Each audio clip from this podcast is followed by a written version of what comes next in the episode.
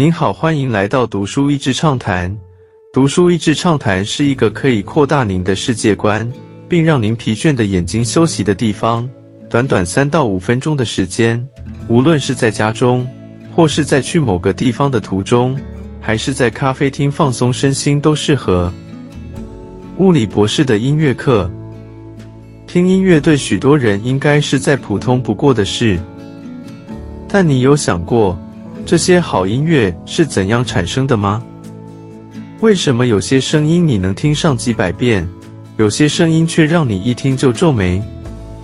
本书的作者约翰·鲍威尔 （John Powell） 是个物理博士，同时也有音乐作曲的硕士学位。他用跨领域的专业在本书中用物理知识来说明为什么音乐会是音乐。什么是音乐？音乐是什么呢？这个问题，每个人心中应该都有自己的答案，但是构成音乐的元素却是相同的。如果将这些元素拆分出来下定义，就简单的多。像是乐音、曲调、和声等元素，都是可以被明确解释的。那么这些听起来似曾相似、熟悉却又陌生的名词，到底是什么呢？乐音。乐音实际上由四个部分组成：时值、音高、音色和响度。时值听起来很奇妙，但其实就只是指声音持续的时间。音高就是声音的高低，相信大家国中物理都学过，频率越高，声音就越高。相信你一定听过什么贝多芬 C 小调、巴赫 D 小调等。就是在说那首曲子是从哪个音高开始的，分别是 C、D、E、F、G、A、B。这些音高就是钢琴白键的声音。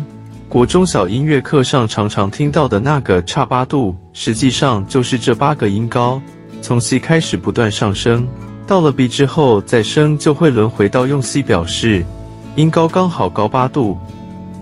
那你又会问，黑键呢？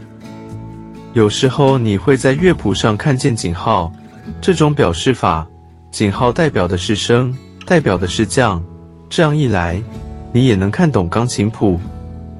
音色则是另一回事。相信在听歌的时候，偶尔就会看到钢琴、吉他、小提琴版本的某首歌，虽然原本的曲子不一定有用到这些乐器。你听起来的时候，虽然还是能够认的是同一首歌，但总有种不同的感觉，对吧？这样的差别就是体现在音波的形态上。不同乐器，即便音高相同，仍有不同的音波形态，这就是音色。最后说到响度，响度其实就是声音的大小，因为声音实际上是借由介质、空气传播的波动。根据波所含的能量不同，它的音量就会不一样大。但这里也有些值得知道的小知识：为什么管弦乐团那么多乐器一起合奏，听起来虽然响亮，却没有感觉特别大声呢？为什么降噪耳机可以把外面的声音降低，让你感觉身处不同世界呢？实际上就是前面说到的声音是一种波，当声音一起响起时。就算是相近波动的声音，由同一种乐器发出，也会在空气中互相碰撞抵消。所以你听见管弦乐团的时候，就不会觉得震耳欲聋。也是降噪耳机怎么帮你隔绝恼人的噪音的。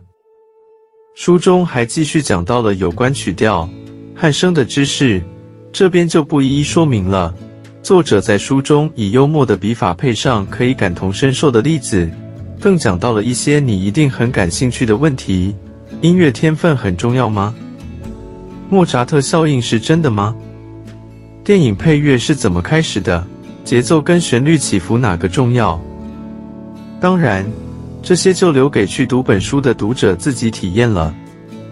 今天的内容就到此为止了，十分感谢大家收听《读书益智畅谈》节目。